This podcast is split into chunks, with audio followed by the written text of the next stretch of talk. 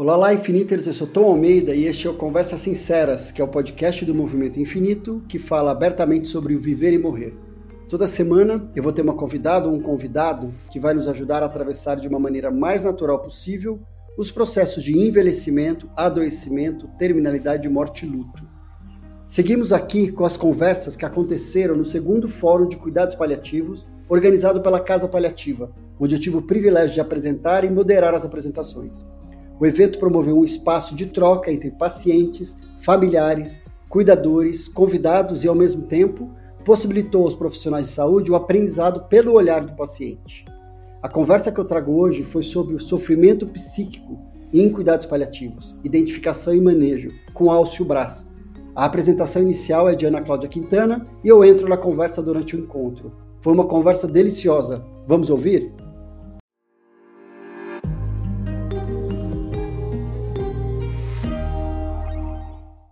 E agora a gente vai entrar numa parte da conversa que eu penso que talvez seja a parte mais difícil de lidar quando falamos de cuidados paliativos. Eu costumo dizer, né, a minha célebre frase de que medicina é fácil, o difícil é a psicologia.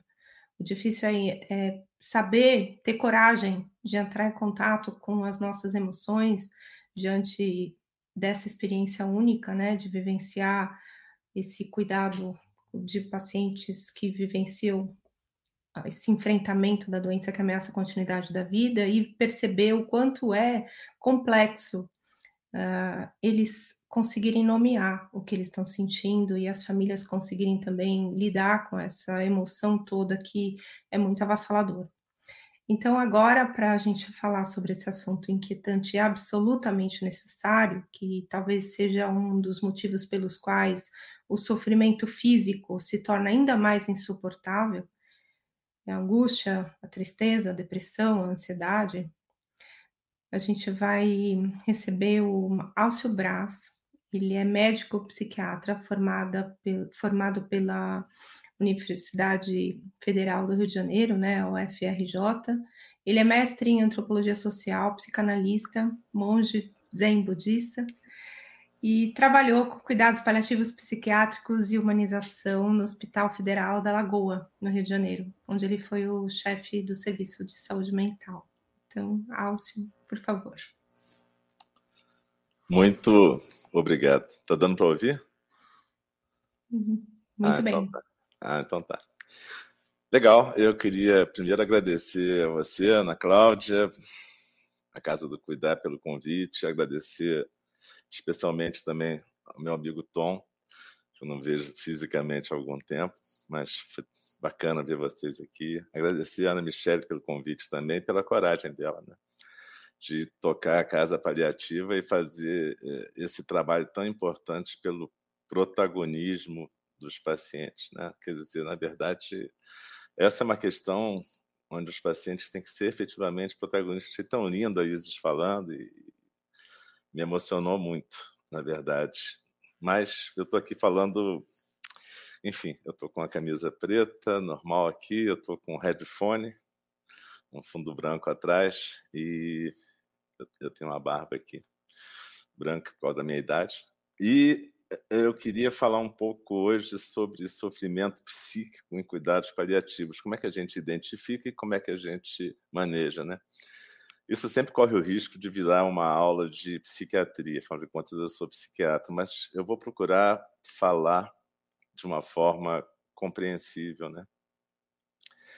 É, na verdade, eu vou falar sobre sofrimento psíquico, então eu vou me restringir a essa área. Não vou estar falando de, do sofrimento social, espiritual, de tantas dimensões importantes do sofrer que estão presentes nas situações onde os cuidados paliativos acontecem.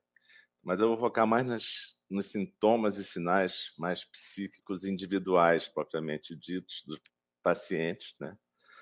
É, fami da família, da família dos familiares, da família ampliada, dos cuidadores, também dos profissionais de saúde que estão ali.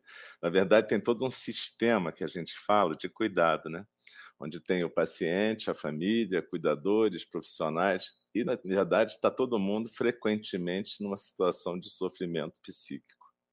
Como a Ana bem falou, essa é a parte talvez mais complicada, porque a questão do, do sofrimento físico, às vezes, é mais fácil da gente ver. A pessoa pode estar gritando, pode estar com uma expressão tensa, contraída, mas o sofrimento psíquico nem sempre é evidente. Primeiro, porque a gente às vezes não sabe, não aprendeu a expressar as nossas emoções e os nossos sentimentos. Segundo, porque nem sempre também as pessoas que estão do outro lado da comunicação também não estão abertas para ver nossas emoções e nossos sentimentos. Então, às vezes, se cria uma situação onde fica aquela coisa que a Patrícia falou, fica o elefante branco na sala, né? E ninguém fala a respeito, né? Uma vez eu estava lá no Hospital da Lagoa, e eu fui ver um paciente que estava tendo crises muito fortes assim de, de medo antes de uma cirurgia potencialmente onde ele potencialmente poderia falecer. E aí ele conversou comigo e chorou e falou: "Ah, não sei como é que eu vou conversar com a minha esposa sobre isso". Aí depois, isso a esposa estava do lado de fora do quarto. Aí depois a esposa me chamou num canto e falou assim: Puxa, eu estou muito preocupada com essa cirurgia, não sei como é que eu vou conversar com meu marido sobre isso. E aí eu falei: Bom, talvez fosse bom vocês dois conversarem juntos sobre o medo de vocês e a preocupação de vocês. Porque vocês estão exatamente na mesma página, só que vocês estão com medo de falar um com uma com a outra, né? E aí eles puderam conversar, chorar juntos. Então, coisas que são teoricamente óbvias não são tão óbvias assim. E quando a gente pensa em sofrimento psíquico, em cuidados paliativos, nos pacientes que estão em cuidados paliativos. Eu não vou ficar falando aqui de patologias psiquiátricas, mas eu vou tentar ajudar a gente a fazer um quadro mental. Existem, talvez, três é, sentimentos e é um bolo, de, um complexo de sentimentos e emoções que aparecem frequentemente, que tem a ver com medo, às vezes aparece sob forma de ansiedade, então medo e ansiedade, raiva, e o luto, propriamente dito, que mistura tudo isso.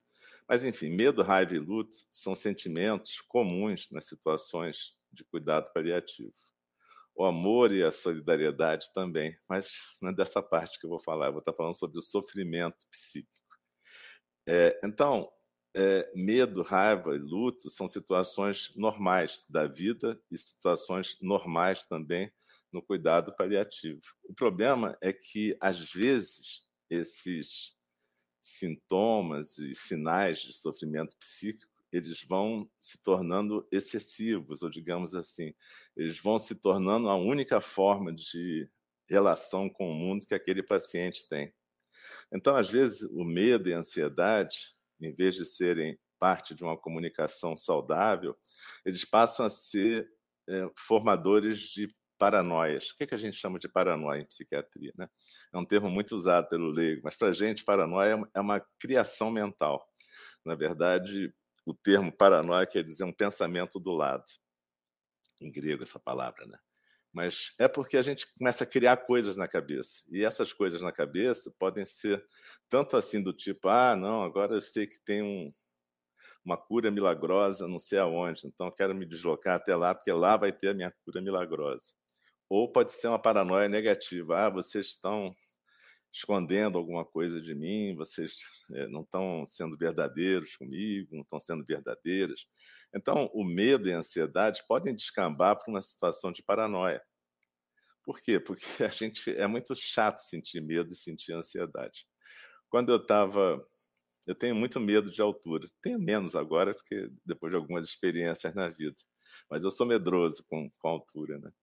E uma vez eu me meti numa caminhada no Himalaia e tinha um, uma caminhada que era um, uma peregrinação médica e budista. Né? A gente ia atender pessoas, mas a gente também estava fazendo uma peregrinação budista. E aí a primeira ponte suspensa em cima do abismo que eu fui atravessar, eu falei, ah, não vou, é ruim. E aí o, o guia que estava comigo, de uma etnia tibetana, falou assim, ah, o medo é natural e o medo é teu amigo, o medo vai te fazer prestar atenção. Você só não pode se paralisar de medo. Então é exatamente isso, né? Quer dizer, o medo e a ansiedade podem ser úteis, a gente só não pode deixar que eles nos paralisem, né? Então, quando acontece essa coisa da paranoia, é uma tentativa de lidar com medo. Ou você vai buscar uma criação mental de uma cura milagrosa, ou você pode criar uma imagem de que todo mundo ali em volta de você está querendo fazer alguma coisa ruim contigo. Então é isso. Uma, uma situação normal, medo e ansiedade, pode descambar para uma paranoia. Uma outra situação normal, que é a raiva, quem é que não tem raiva quando se sente é, prejudicado pela vida ou atacado pela vida? Quem é que não tem raiva, né? A gente não está nem discutindo aquela raiva que vem no primeiro diagnóstico, a gente está discutindo a raiva nessa altura dos cuidados paliativos plenos. Então, a raiva, às vezes, pode descambar para uma situação de irritabilidade constante, de agressividade, agressividade até física. Né? Isso acontece, às vezes, quando a pessoa começa a perder um pouco do limite da coisa. E o luto, propriamente dito, que existe um luto na situação, porque a pessoa tem um luto dela própria, tem todo o luto que está ali em volta, pode descambar para uma situação depressiva. Né?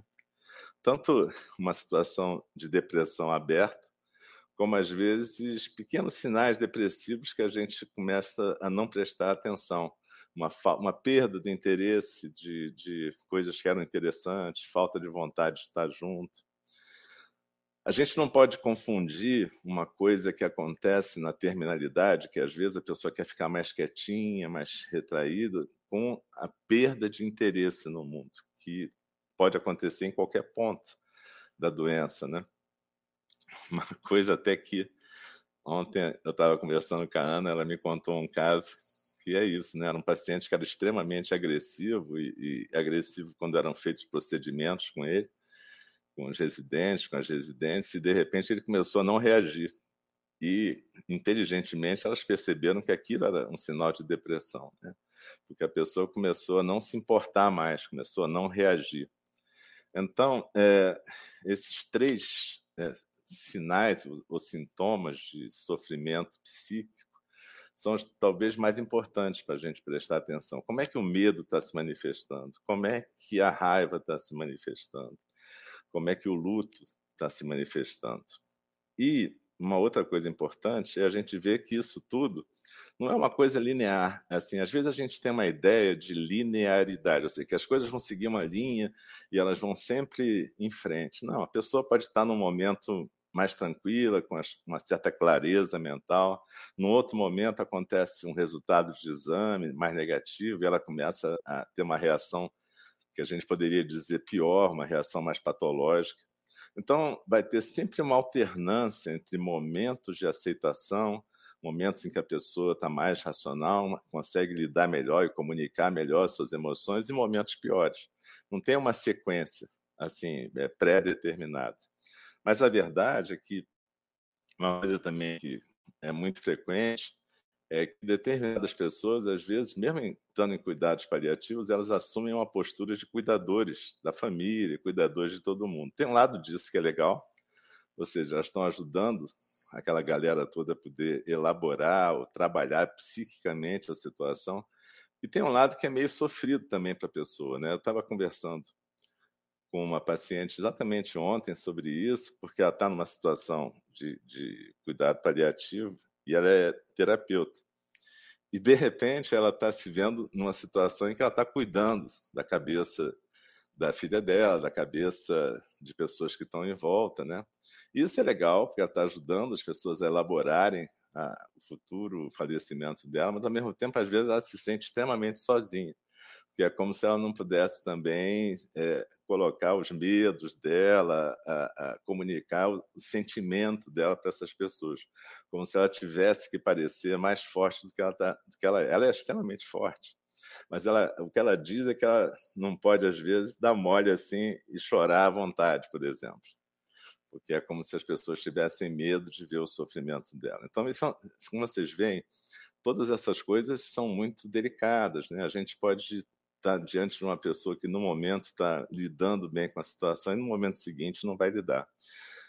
Então, é, uma outra questão importante também são é, doenças psiquiátricas previamente existentes. Eu não vou me alongar nisso, mas o fato da pessoa ter um tratamento psiquiátrico ou psicoterapêutico prévio é legal, mas nem sempre é suficiente, porque às vezes o psiquiatra e o terapeuta que já vinham acompanhando aquela pessoa antes da situação, não tem muita capacidade profissional, pessoal, de lidar com a situação mais de terminalidade, cuidado paliativo.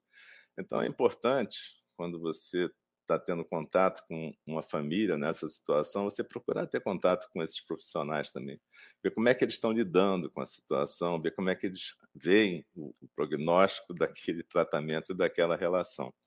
É importante também a gente é, perceber que, da mesma forma que outros tratamentos, como fisioterapia, é, psicoterapia, os tratamentos psiquiátricos são importantes e não devem ser interrompidos porque a pessoa está próxima de falecer ou qualquer coisa desse tipo. Não faz o menor sentido, a gente fica vivo até morrer. Então, os tratamentos nos acompanham até morrer, dentro, óbvio, de uma análise clara das interações medicamentosas e aquilo tudo que a gente pode fazer. Existem também é, sofrimentos psíquicos que têm a ver com efeitos colaterais de medicamentos, tanto medicamentos que são usados em oncologia, quanto medicamentos como corticoides. Vocês estão já provavelmente careca de saber sobre todos os efeitos colaterais que essas medicações têm. Então, muitas vezes, a gente tem que prestar atenção, né? porque a pessoa não está no, no, no, estado mais normal dela. Então, a gente tem que ter uma delicadeza no manejo dessa situação. E assim a gente vai passar a falar um pouco sobre manejo, né? Manejo é uma palavra interessante, porque sempre dá a impressão de que a gente, como profissional, a gente sabe exatamente o que está acontecendo. E não é bem isso. A gente tem uma ideia, a gente tem uma experiência, a gente troca com nossos colegas, com outros pacientes, a gente aprende muita coisa. Mas a gente não tem uma receita de bolo sobre o que, que vai dar certo ou o que, que vai funcionar. Então, é, de novo, é importante a gente respeitar o protagonismo do paciente, o tempo daquela paciente, o que, que ela quer falar, o que, que ela não quer falar. A gente não tem que forçar nada, na verdade. Né? E a comunicação, eu prefiro o termo comunicação compassiva do que comunicação não violenta. A comunicação tem a ver muito mais com aprender a ouvir do que falar muito. Então, na verdade, isso serve para os cuidadores, mas serve para nós também, profissionais de saúde mental. Né? A gente tem que ouvir bastante. Como disse a Isis, a gente tem que respeitar esse protagonismo do paciente e aprender a escutá-la. Mesmo que a gente, no, no, começo, ache que aquilo não é bem assim, ou que a gente. É, que ela não está vendo direito. Né? Uma outra questão que é importante é que nem sempre também o, o terapeuta é ser profissional de saúde mental. Muitas vezes a gente tem pessoas que têm mais acesso ao paciente do que a gente. Então também a gente tem que respeitar isso e poder ajudar essas pessoas. Né? Várias vezes com pacientes adolescentes ou crianças, eu trabalhei muito mais com os pais do que com a criança ou com o adolescente. Às vezes tem, tem adolescentes, como uma pessoa que eu acompanhei há uns dois ou três anos atrás, que ele não queria falar sobre o assunto com ninguém, quer dizer, falava só com o oncologista, mas ele não queria falar sobre é, possibilidade de morte, sobre cuidado paliativo, sobre nada. Então, eu acho que isso tem que ser respeitado e a gente pode trabalhar com outras pessoas da família que possam ter mais acesso àquela pessoa e poderem lidar com aquilo do jeito que aparecer, do jeito que for possível. Uma outra coisa importante nesse, nesse essa questão dos sintomas e sinais é, psíquicos, psiquiátricos, é a gente usar a medicação, né? Por exemplo, é, ansiedade, como eu estava dizendo, até um certo ponto é normal, até um certo ponto ajuda. Ajuda a ficar mais alerta, ajuda a prestar atenção no que está acontecendo, ajuda a observar o seu próprio corpo. Mas se ela for demais, ela vai atrapalhar, ela passa a paralisar a pessoa. Então, a gente tem um, um arsenal de medicamentos. Normalmente, você não precisa chamar um psiquiatra para isso. Provavelmente, o paliativista, é, a pessoa que está ali responsável, consegue lidar com isso. Se ela não conseguir, ela vai chamar um, um colega, um psiquiatra, que esteja mais habituado com essas situações de psiquiatria em cuidados paliativos. Mas normalmente o paliativista consegue fazer isso, lidar com medicamentos ansiolíticos. Às vezes você precisa de um ansiolítico um médico para ansiedade mais forte, você pode usar o que a gente chama de um neurolético, que é um remédio que, numa dose alta, ele é usado para situações de alucinação, delírio, mas que numa dose baixinha pode ser usado é, é, pode ser usado para ansiedade também. Claro, se você vê um paciente com agitação excessiva, você pode usar a medicação para dar um, uma baixada naquela agitação. Não precisa sedar o paciente automaticamente, mas pode diminuir, porque aquela situação de agitação não é boa para ninguém, nem para o paciente, nem para a família, nem para o cuidador. A insônia, que é um, um sintoma frequente, é, é, a gente tem que tomar cuidado para não querer é, criar horários que são muito artificiais para o paciente. Mas também ficar realmente trocando o dia pela noite não é muito legal. Então, a gente pode buscar medicamentos que possam ajudar a controlar essa insônia, a gente pode buscar medicamentos para depressão e a gente pode buscar vários tipos de medicamentos que vão ajudar o pensamento da pessoa a fluir de uma maneira mais clara. Mas, de novo, os remédios não são nem milagre e também não devem ser é, um, um anátema, uma coisa que nunca se usa. Né? Pessoas lidam com psiquiatras de forma muito estranha. Tem pacientes que procuram a gente querendo um milagre, né? uma substância que vai resolver tudo. E tem gente que já chega no. Desculpa, já chega no consultório de um jeito de um jeito que não quer tomar remédio nenhum e, e, e, que tem medo de ficar dependente. E a questão não é propriamente ficar dependente. A gente tem dependências boas e dependências ruins. Então a questão é como é que a gente lida com as nossas dependências.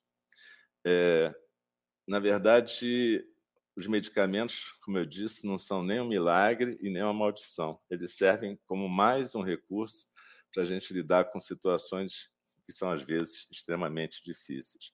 É importante também, diante da, da, da situação de cuidados paliativos, é, a gente também lembrar que existem vários tipos de terapia, não só aquela terapia que a gente já conhece, que a gente já estava habituado, mas tem terapias mais que a gente chama de terapia da dignidade, terapias mais voltadas para a situação da terminalidade que ajudam a pessoa a fazer sentido, a pessoa e a família a fazer sentido daquilo que está acontecendo. Então, é importante a gente entender esse tratamento e esse manejo como uma situação sistêmica. Né? Existe um sistema ali de pacientes, cuidadores, profissionais. Então, seria bom, o ideal, que nem sempre a gente consegue, é que a gente consiga colocar todo mundo na mesma página, né? Assim, do tipo que a gente possa ter um, uma situação onde está todo mundo mais ou menos coordenado, visando eh, transformar aquele momento tão difícil num momento de aprendizado e amadurecimento para todos nós, né? Onde todos nós estamos lidando com perda, luto, mas também estamos lidando com capacidade de solidariedade, aprendizado de expressar emoção, aprendizado de lidar com perda. Tudo isso é uma situação que depende muito da gente ter uma situação de sistema trabalhado, de grupo. Né? Raramente a gente consegue, para falar a verdade, porque até por questões de tempo, né, os profissionais às vezes não conseguem é, é, se comunicar, mas é importante que a gente tente, porque é, é, é muito importante para a autonomia e o protagonismo do paciente, que todo mundo esteja na mesma página, que não apareçam sugestões ou comentários que podem favorecer reações psíquicas ruins do paciente. Então, é, a gente tem que identificar também uma coisa importante nesse manejo, é identificar que elementos, que pessoas que estão ali no cuidado, que podem ser bons apoiadores para nós, que que pessoas que podem observar, aprender, observar e aprender a usar pequenos jeitos de transformar situações de conflito em situações mais resolutivas. Né? E também a gente tem que aprender a identificar quem são as pessoas que estão mais fragilizadas, as pessoas que estão mais com dificuldade de lidar com a situação. É importante, quando a gente é, é chamado numa situação de sofrimento psíquico, né? também a gente entender que está todo mundo sofrendo ali, não é só o paciente. Então a gente tem que ter um pouco de intuição e percepção. Uma vez me chamaram para ver uma paciente de 99 anos que estava em casa com oxigênio assim periódico, mas estava bem, mas ela estava indo num processo lento e gradual para o falecimento. E aí as pessoas me chamaram porque ela estava na visão da família com entrando num processo depressivo. E esse processo depressiva, ela não queria mais sair do quarto, ela não queria mais ela, às vezes ela ficava na cadeira de rodas e colocavam ela numa varanda. No Rio de Janeiro, ela morava num lugar bacana, no Leblon, onde ela podia da varanda ver o céu, ver um pedaço de morro com floresta. Então era um lugar onde ela gostava frequentemente de ver o pôr do sol. E aí de repente ela perdeu a vontade de fazer isso. E aí conversando com ela, ela falou assim: "Ah, eu gostava realmente de ir para lá, mas eu gostava também de às vezes tomar um esquinho, de às vezes ficar ali e, e tomar minha biritinha. E aí, de repente, começaram a achar que o uísque fazia mal para mim, que aquela situação era melhor não fazer mais isso. E aí eu perguntei como é que é o uísque fazia mal para a senhora. E aí eu fui conversar com os filhos e o resto da família que estava lá na sala me esperando. Eu falei assim, galera, é o seguinte, olha só, a, a sua mãe quer tomar, ela não quer tomar uma garrafa de uísque, ela quer tomar uma dose de uísque olhando para o pôr do sol. Pelo amor de Deus, deixa ela fazer isso, deixa ela ficar à vontade. Ela vai livre, ela vai sentar, vai conversar com vocês, provavelmente vai ter lembranças, vai se despedir de vocês de uma forma não programada. Então vamos relaxar um pouco com essa coisa. E eles acabaram caindo de si daquela maluquice. Mas é porque a gente quer cuidar tanto que às vezes a gente esquece do, do bom senso e da situação que está acontecendo.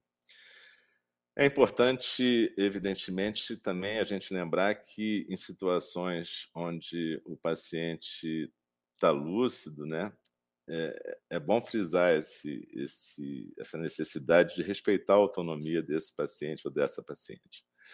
E quando não está, a gente tem que saber se tem diretivas antecipadas, mas, enfim, é, é sempre importante a gente não entrar naquele esquema de é, falar só com cuidadores e familiares, como se o paciente nem tivesse ouvindo o que a gente está dizendo. Em termos de. Deixa eu ver aqui.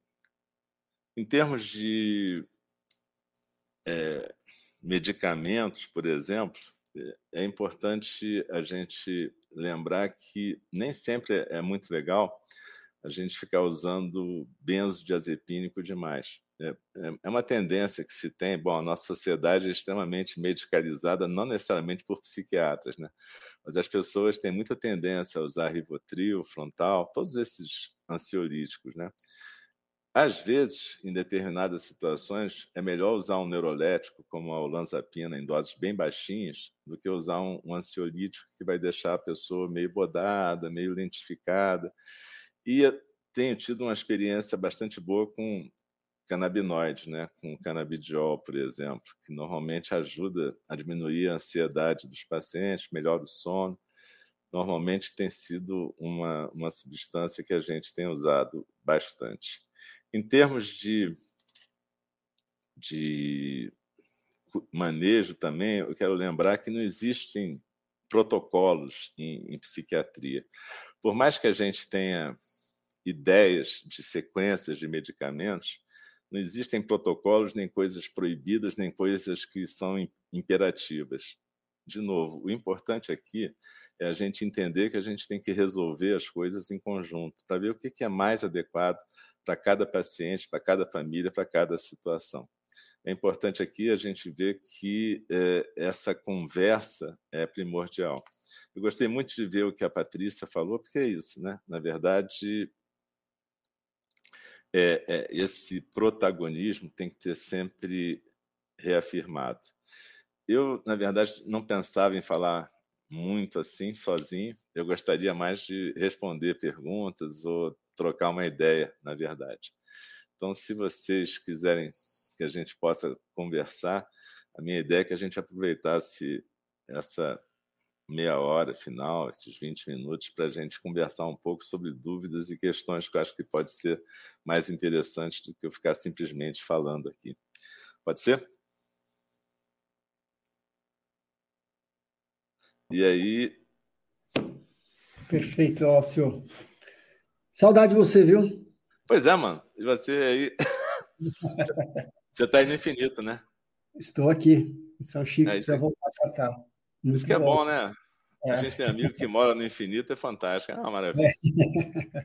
Muito bom. Viu? Tem vários comentários aqui, eu acho que uma coisa que, que é importante, eu queria puxar alguns comentários, assim, de, Isso. por exemplo, aqui, ó, é, que, que, já de, hoje apareceu muito né, nessa história de, doenças raras, ela está falando assim, ó, eu queria ser cuidada, mas as pessoas, no geral, têm muita dificuldade com a fragilidade da vida da finitude. Então, eu sinto-me obrigado a acalmar as pessoas para que elas não fujam de mim. Eu acho que é exatamente o exemplo que você estava falando dessa, dessa tua paciente, né? Que ela é forte, e daí, se, se ela mostrar um pouquinho dessa vulnerabilidade, ela as pessoas entram em desespero, talvez.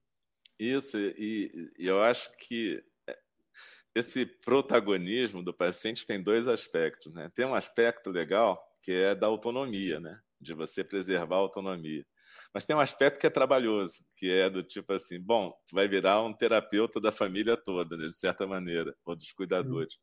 Porque isso que a Elisa falou é uma grande verdade. E às vezes, antes dela poder ficar, ela ou qualquer outra pessoa, poder ficar à vontade para chorar, ela tem que fazer um trabalho de educação. Quer dizer, eu sei que é meio complicado você chegar para uma pessoa que está em cuidados paliativos e semana, tu vai ter que virar professor agora também. Mas é isso, a vida é assim, a gente tem que lidar com o que a vida nos traz, não é isso? Uhum. Eu tinha uma paciente que ela dizia sempre assim: é, tem dias que são dias de cebola e tem dias que são dias de mel. No dia de cebola, você descasca a cebola, entendeu? e aí, ela me disse que isso era um ditado árabe, mas eu não sei se é ou não, mas é que ela viveu na infância no Egito. Mas, enfim, é possível. O, o que interessa aí, no que Elisa estava colocando muito bem, é que eu imagino que tem que ser uma coisa gradual, sabe? Não é chegar assim de um dia para o outro e aquela pessoa que sempre foi a pessoa é, que resolvia tudo desabar num choro, arrancar o cabelo. Pode acontecer, mas eu, eu não acho que seja a situação ideal. A situação ideal é você poder começar a puxar uma conversa sobre emoção com as pessoas. E a pessoa poder perguntar, não só animar a outra, né? Eu já vi isso acontecer. Uma vez eu estava com uma paciente que a mãe dela, ela tinha uns 50 e poucos anos, a mãe dela, que tinha 80, chegou para visitá-la no quarto do hospital, assim, tipo. Ela demorou três semanas para morrer depois disso. Mas, enfim, naquele momento, a mãe dela chegou e já entrou chorando, né? Aí a, a, a paciente virou assim para a mãe: Ó, oh, pode parar. Se veio aqui para chorar, espera eu morrer, porque eu não morri ainda. Então você pode morrer, pode chorar para caramba no meu velório, mas vem aqui para conversar comigo. Uhum. Ela, digamos que ela foi um pouco é, radical assim na, na, abordagem. Mas eu é, achei é, mas, interessante. É, eu acho, que, eu acho que é radical, mas também talvez a gente não sabe né, como é que já era essa pessoa, mas naquele momento, mas ao mesmo tempo também ela ali criou um acordo, ela, de, talvez de uma forma errada, de trocou pés, os pés pela mão, mas ela fez um pedido, claro. E ela fez um acordo. Olha, o que eu quero é isso aqui, eu quero que você converse, eu quero. Então, acho que isso que é super importante, né? O que eu vejo, e, e eu me lembro muito do que eu vivi com o meu primo, o Du, de o quanto que ter coragem de fazer as perguntas importantes, não porque eu estava curioso sobre a resposta, mas sabendo que aquela pergunta ela podia mobilizar uma conversa ou abrir espaço para ele confiar em mim, para falar sobre desejos, falar sobre medos, para falar sobre escolhas, e tudo mais, criar um campo e falar assim, ah, eu posso contar com ele, o quanto que esse processo é difícil, mas o quanto é difícil e o quanto ele cria intimidade, ele cria proximidade, ele cria conexão. É, que a gente acha que, e eu mesmo muitas vezes me coloco nesse lugar, né? Para ter uma conversa difícil, eu falo, não, não, não vou dar conta, não vou, eu fico evitando. Mas se colocar nesse lugar, às vezes é mais difícil do que você ter coragem de fazer a conversa. Então, eu acho que o grande, eu acho que é um pouco de você atravessando aqui o que na, na, na, na, tua trilha lá, de, de, da, na ponte, de olhar e falar assim: estou com muito medo de atravessar essa ponte, mas as conversas, se a gente tem coragem de atravessar a conversa, ela vai ser muito melhor. Se a gente fala sobre o que a gente está sentindo, né? E eu acho que, eu acho que a, a quando a gente está nesses momentos muito desafiadores de doença, é, crises e tudo mais, porque a gente vive numa sociedade que a gente tá, né, a gente é cheio de armaduras, de mostrar que a gente está bem, que a gente não expõe nada, que a gente fala muito sobre vulnerabilidade. Então é bonito falar, mas na prática mostrar a gente não sabe, tem vergonha. Só que quando a gente está exausto, fisicamente, emocionalmente, quase a gente não dá conta mais de segurar essa casca, né, nessa máscara. Daí a gente meio que se entrega, às vezes errado, troca os pés pelas mãos, mas talvez é onde a intimidade aconteça. Né? Eu queria te ouvir é, um pouquinho. E você, um... sabe, e você sabe ó, que. Oi. Ah, não, não é essa a pergunta. Eu quero só colocar isso aqui, ó, que daí acho que só complementando esse, esse ponto que eu estou trazendo aqui, ó. da Zelda. Que belo sabedora. Como ajudar o cuidador a se abrir, expor o seu sofrimento. Então, em cima desse comentário, eu queria te ouvir também do que eu falei e faça a sua é, reflexão. Eu acho que o que você falou é importante, exatamente tem a ver. Como é que a gente pode é, favorecer essa conversa, né? Porque frequentemente, se você faz uma pergunta direta, não funciona. É, porque a pergunta direta, ela às vezes inibe a resposta, porque a pessoa acha que não quer falar sobre aquilo. Então, como é que você facilita? Eu tive um, um paciente que estava com um câncer de pâncreas e ele já era meu paciente antes de, de ter o diagnóstico, a gente continuou o tratamento, etc.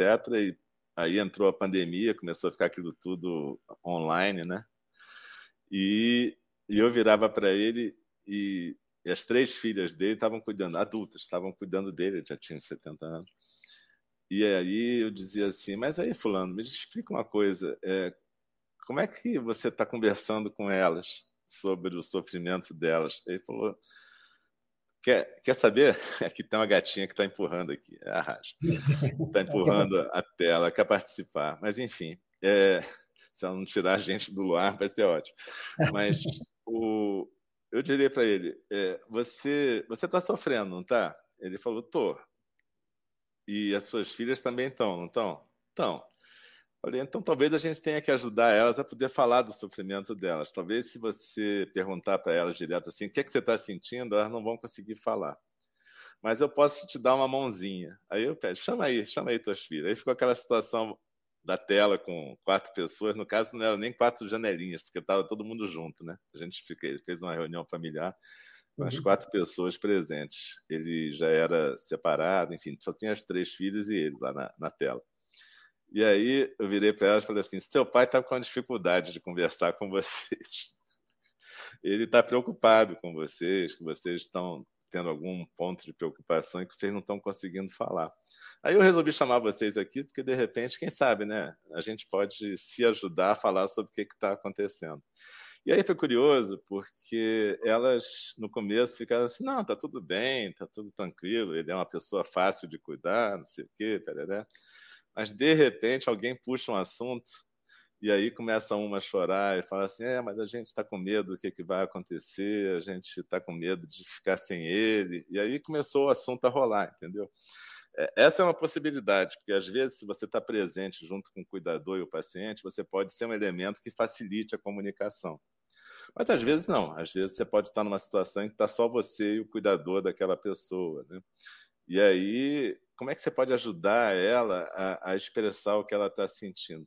Eu acho que a primeira coisa é ajudar ela a sentir que qualquer sentimento que ela sentir é válido.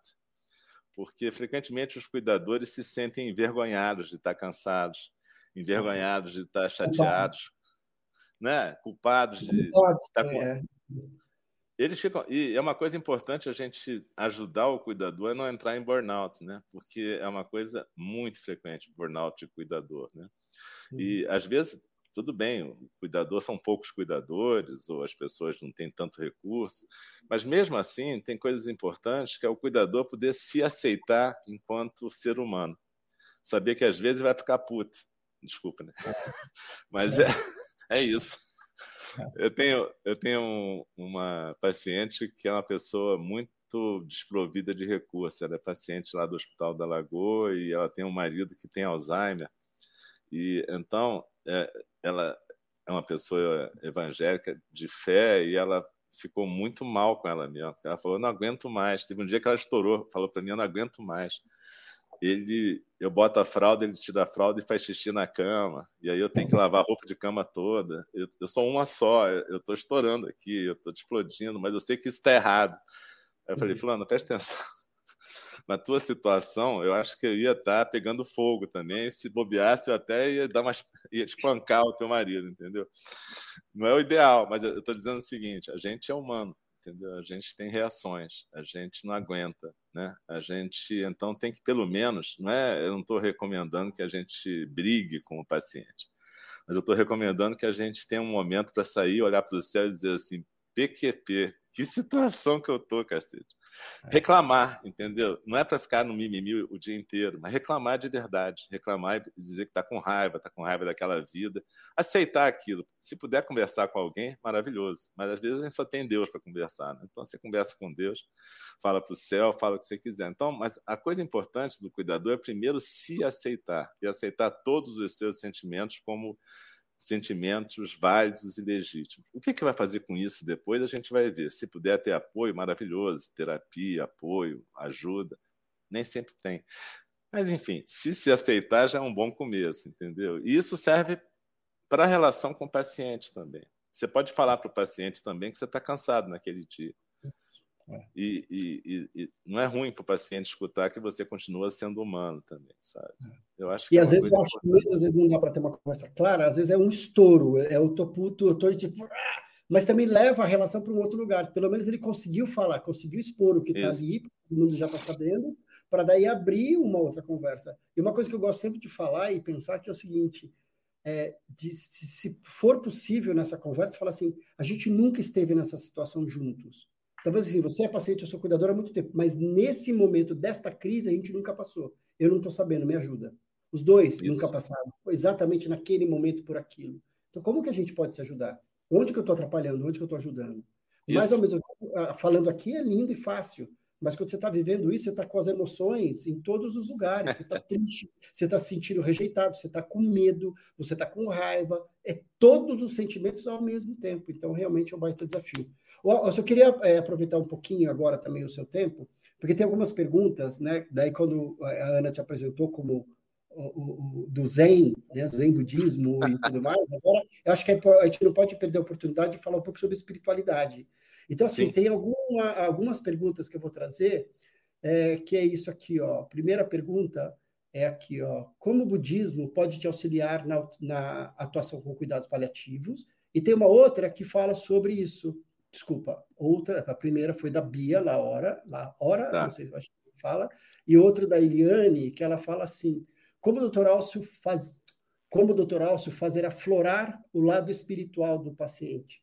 É, e também tem outro, mais um, um ponto também, saber, doutor Alcio, sobre a visão espiritual oriental. Qual a opinião dele sobre o sofrimento espiritual e como abordá-lo? Ou seja, um, fale um pouco sobre Fazer um, fazer um, um apanhado geral. Né? É, o budismo, na verdade, são vários budismos. Né? Eu pratico uma forma de budismo que é o budismo Zen, que é uma tradição de origem chinesa, mas que foi para o Japão, para a Coreia, para o Vietnã. E hoje em dia tem no Brasil também. E essa tradição budista, basicamente, eu acho que o budismo em si, ele é uma, um tipo de filosofia ou religião, dependendo de como você praticar, que costuma ajudar muito para cuidados paliativos. Teve essa pergunta: como é que o budismo pôde me ajudar na questão dos cuidados paliativos ou na minha própria prática médica, né?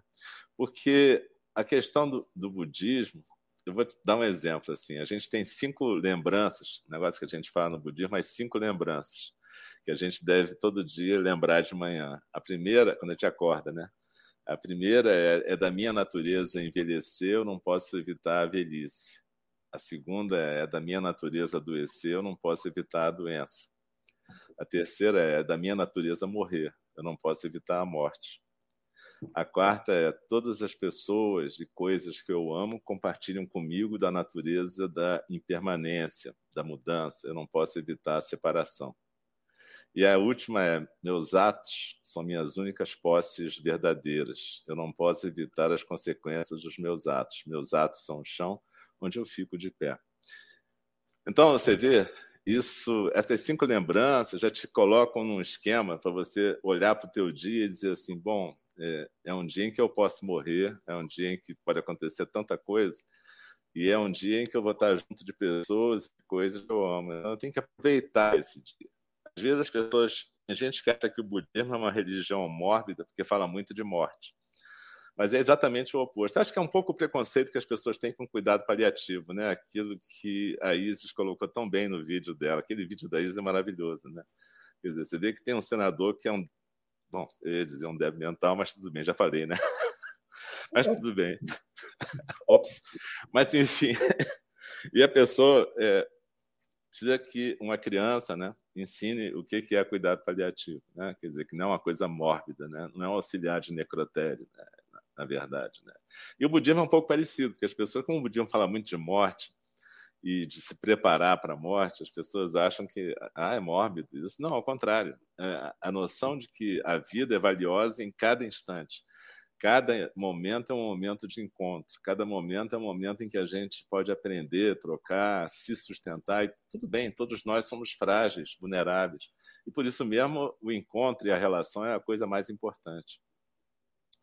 Então a prática budista, para mim, me ajudou muito, primeiro, a aceitar o mundo em que eu fui viver, né? o mundo hospitalar. Né? Porque se você ficar rejeitando a realidade, você vai ser muito infeliz ou vai tentar se proteger dos pacientes, que é uma coisa muito comum que eu já vi as pessoas falando aí. Que os profissionais se protegem, né? porque eles ficam com medo desse encontro com a doença, com o sofrimento e com a morte. E a gente não vê que, na verdade, é uma tarefa para a gente aprender a lidar com isso em conjunto. Como você falou muito bem, a situação de conflito, né? Fácil falar, difícil estar nela, né? Mas é, a situação de conflito é uma chance de todo mundo aprender, né? É uma chance de você. E a gente tem muita dificuldade com isso no Brasil, né? O conflito, né? A gente uhum. tenta botar panos quentes em tudo, quando na verdade a gente precisa falar claramente o que a gente está sentindo. É um aprendizado. A nossa cultura não é muito boa para isso, não. A gente está aprendendo, é. ou começando a aprender agora, né? Exatamente. Agora, é, a questão do budismo então me ajudou nisso e eu acho que é, como é que você pode ajudar um paciente a encontrar o lado espiritual dele. Eu acho que, no meu caso, eu nem preciso me esforçar muito, porque como as pessoas sempre sabem que eu tenho uma prática espiritual, a maior parte dos pacientes sempre puxa o assunto ele mesmo, eu não preciso puxar, entendeu? Mas normalmente tem umas coisas curiosas que eu escuto, assim, ah, eu gostaria de ter a fé que você tem. E aí, esse eu gostaria de ter a fé que você tem é uma porta para eu entrar e dizer, Ih, qual é a fé? Primeiro, me diga qual é a fé que eu tenho, para eu saber. E segundo, me diz qual que você gostaria de ter, né? Para ver se a gente está na mesma, na mesma página. Né? E aí vem uma conversa, né? Porque as pessoas confundem, às vezes, espiritualidade com você ter práticas religiosas muito é, costumazes ou práticas assim, você ser uma pessoa carola. E não tem a ver, espiritualidade é outra coisa. Mas mesmo a gente fazendo essa distinção entre espiritualidade e religião, tem gente que esse assunto da espiritualidade fica meio morto na vida por algum motivo, né? É, a pessoa não se dedica a isso, por isso ou por aquilo, acaba que ela não, não, não se toca. Eu, normalmente, é, quando eu tenho chance e a pessoa, eu vi que a pessoa não falou nada, eu às vezes pergunto, e aí, como é que está esse, esse lado da sua vida? Você tem alguma prática espiritual? Você acredita em alguma coisa? E aí eu dou uma chance para a pessoa começar a elaborar sobre o assunto, normalmente. Eu não tento converter ninguém a nada, porque eu não acho viável converter ninguém a nada. E nem acho respeitoso isso. Né? Mas eu tinha um paciente que esse era muito engraçado. Ele era totalmente cético, materialista, assim. E aí ele já era meu paciente, como eu vi uma pergunta aí, por isso que eu me lembrei desse paciente. É. É, a Beatriz perguntou como abordar um paciente cético. Muito gozado. Porque esse cara, ele era meu paciente de análise já antes de ter um diagnóstico também de câncer é, pancreático. E aí um dia ele vira para mim e fala assim, cara, ele foi um desses que falou assim, queria muito ter a tua fé, mas eu não acredito em nada. Aí, mas eu queria que você me ajudasse a, a você sabe fazer alguma oração que eu possa rezar? Porque eu estou querendo rezar, mas eu não acredito em nada. Como é que eu vou rezar? Aí eu falei, puta, eu tenho que imaginar uma oração para ele, né? E eu consegui. Eu, eu, eu fiz uma oração para ele que eu não sei nem se eu tenho aqui, mas eu tinha separado que eu estava conversando com uma outra pessoa sobre isso e aí apareceu essa essa oração. Mas enfim, depois eu vejo. Se eu acho, depois eu, eu mando até para você, Tom. Me manda porque, na verdade, o que eu achei interessante foi que na oração eu dizia assim, alguma coisa do gênero, eu gostaria de me dirigir a tudo aquilo que eu não sei, a tudo aquilo que eu não sei, que eu não sei onde é que está, que eu não conheço, mas eu sinto que a vida não está limitada só a essa pequena pessoa aqui nesse momento. A vida é muito mais do que eu, muito mais do que eu posso saber. Então, mesmo sem saber de nada, eu gostaria que esse universo inteiro pudesse me ajudar. Então, se alguém estiver me escutando, me dá uma força para poder passar por esse momento.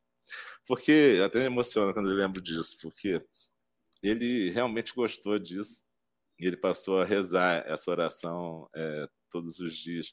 E foi interessante, porque ele, ele, não precisou acreditar em nada, entendeu? Assim, ele não precisou se converter a nada. Né?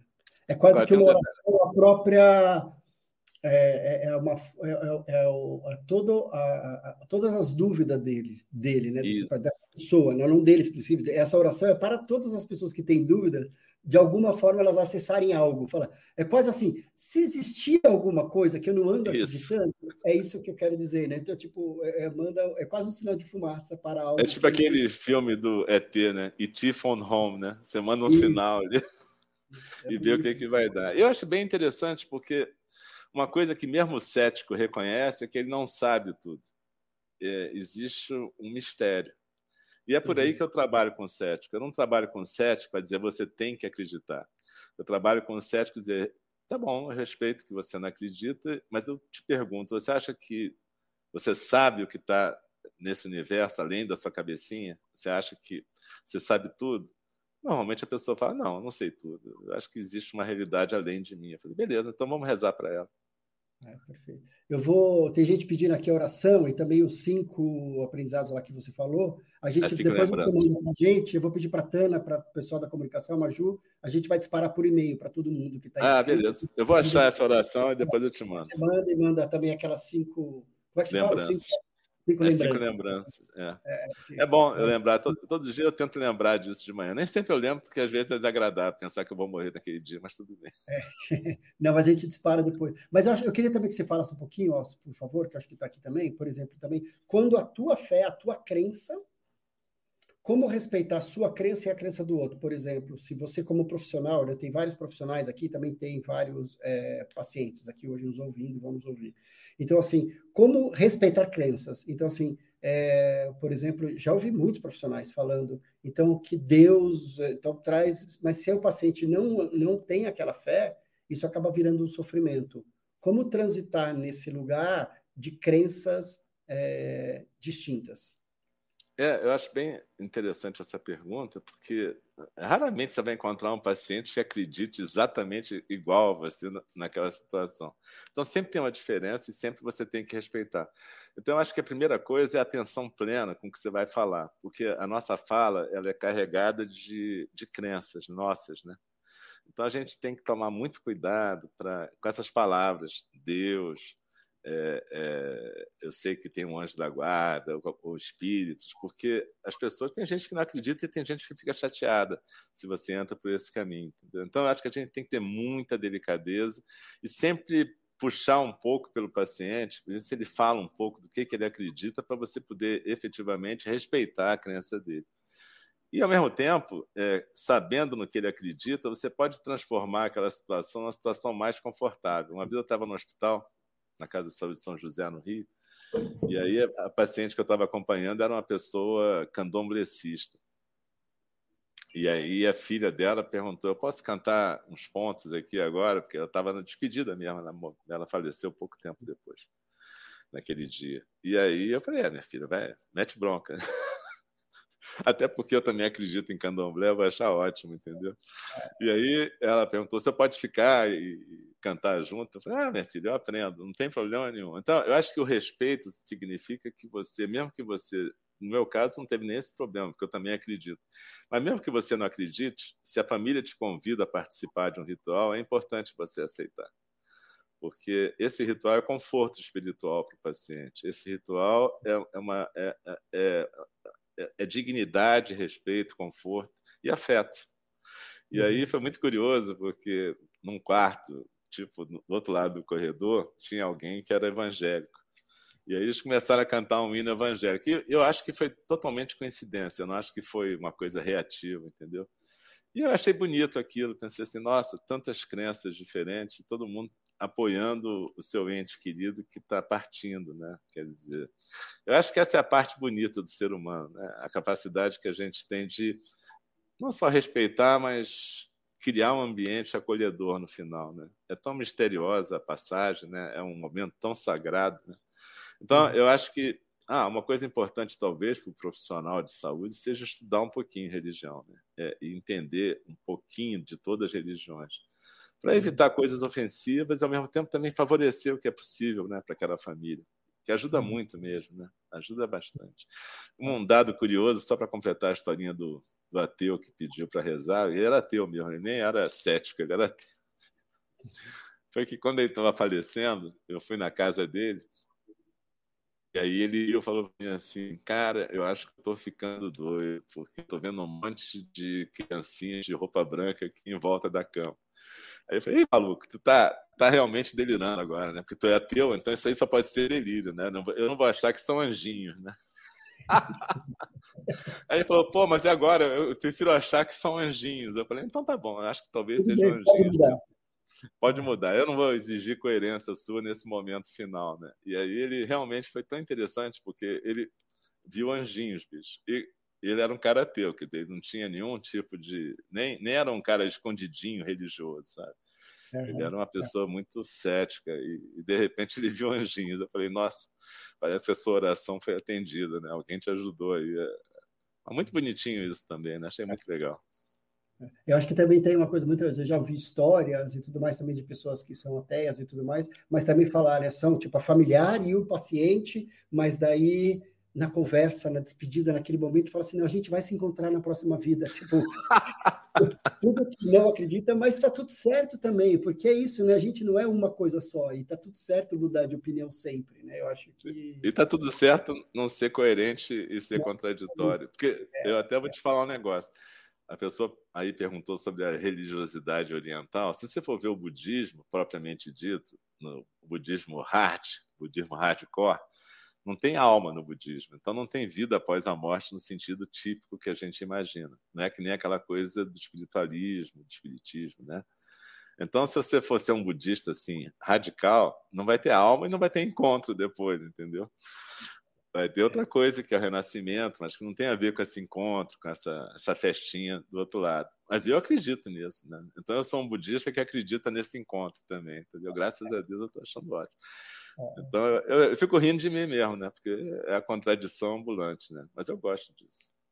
É, e para mim essa história, eu também durante muitos, a maior parte da minha vida eu ficava muito em conflito. Será que tem? Não, não tem, porque eu sou muito também preciso de provas e não sei o que, mas será? Não, não, não tem. E daí, lendo o livro tibetano do Viver e Morrer, tem um momento que, acho que foi nesse livro, que daí ele fala sobre isso, que, olha, né, no budismo fala sobre essa possibilidade e tal, mas não, talvez, não sei, talvez eu esteja me confundindo, talvez não tenha sido esse livro. Em algum livro, vou, vou colocar assim, acho que é melhor, eu li sobre isso, que falando sobre essa crença, mas que muitas pessoas que já viveram experiências de quase morte e tudo mais, ou de vai de todas as pessoas iluminadas, fala-se sobre isso. Então, assim, a gente só vai saber sobre isso quando viver. Isso. Todas as religiões também pregam assim: quanto melhor você viver essa vida, você fazer bem às pessoas, você evoluir, você crescer, melhor você vai estar na próxima vida.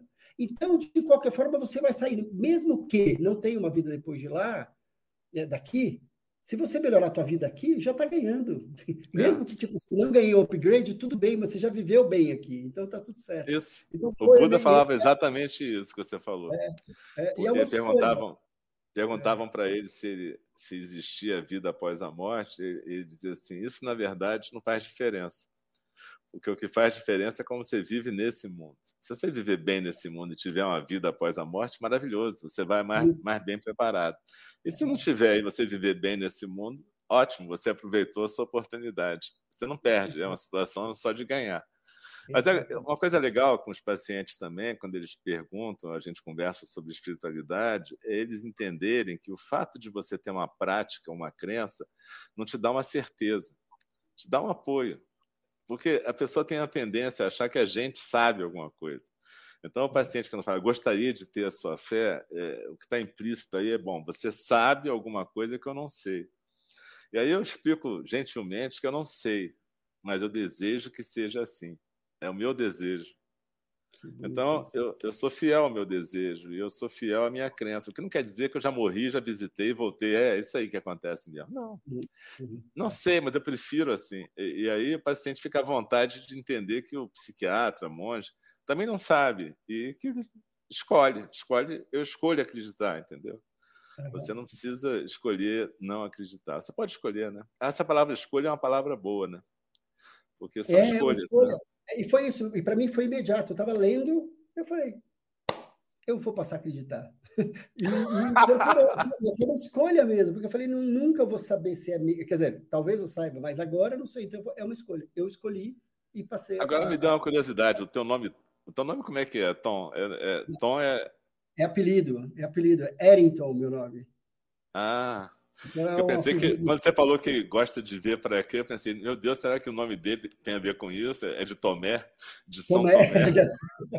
é bem para é, sou... Mas como eu também sou libriano, eu acredito em todas as coisas e tudo mais, e não acredito. Então eu fico navegando entre esses dois universos. Isso é muito legal. Muito sofrimento também. É, é verdade. Mas a, a, vida, eu acho que a vida real é assim, né? A gente é. oscila, né? Maravilhoso. Viu? Você quer mais um chopp? Porque essa conversa está assim, eu acho que o que é maravilhoso, que acho que o principal, tudo isso também é para mostrar para as pessoas, que às vezes se a gente tivesse aqui ó, mais um chopp, mais um petisquinho, um pastelzinho, que a gente pode ter esse tipo de conversa. A gente está falando sobre morte, a gente está falando sobre doença, a gente está falando sobre dores existenciais, a gente está falando sobre amor, sobre tudo isso, e uma conversa dessa forma, que não é uma conversa pesada, não é uma conversa mórbida. Então, assim, a gente acabou de mostrar isso, né? E poderia ser uma conversa de boteco muito da boa.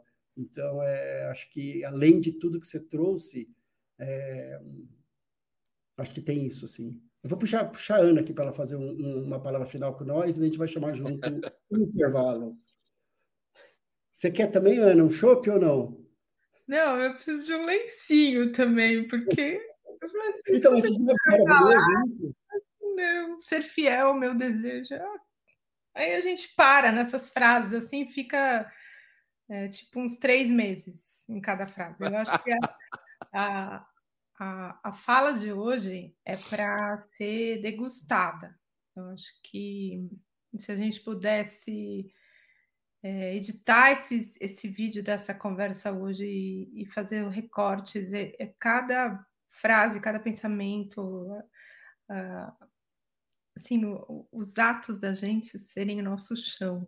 É, é um negócio que muda a vida da pessoa, tipo, total. Não, é um negócio que cai uma, uma, uma consciência, assim, que faz, caramba, é isso, né? E, e, e isso tá na minha mão, se são meus atos que constroem meu chão, tá, tá comigo a bola, né? Isso. Então, isso, isso de verdade é oferecer poder.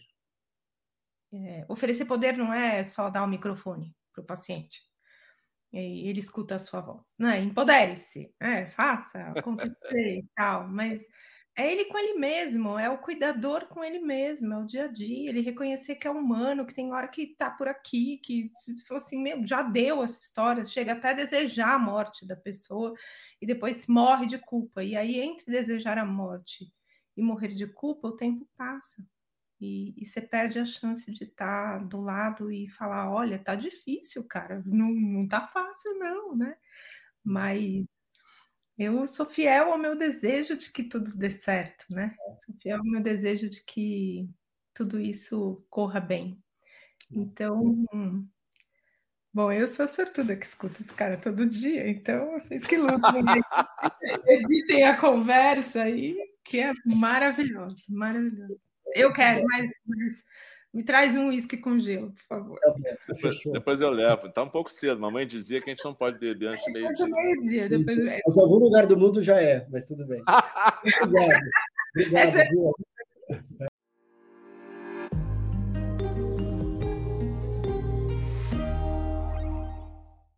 Tão bom rever esse encontro, rever essa troca toda. E eu fico aqui te esperando no próximo episódio. Até lá!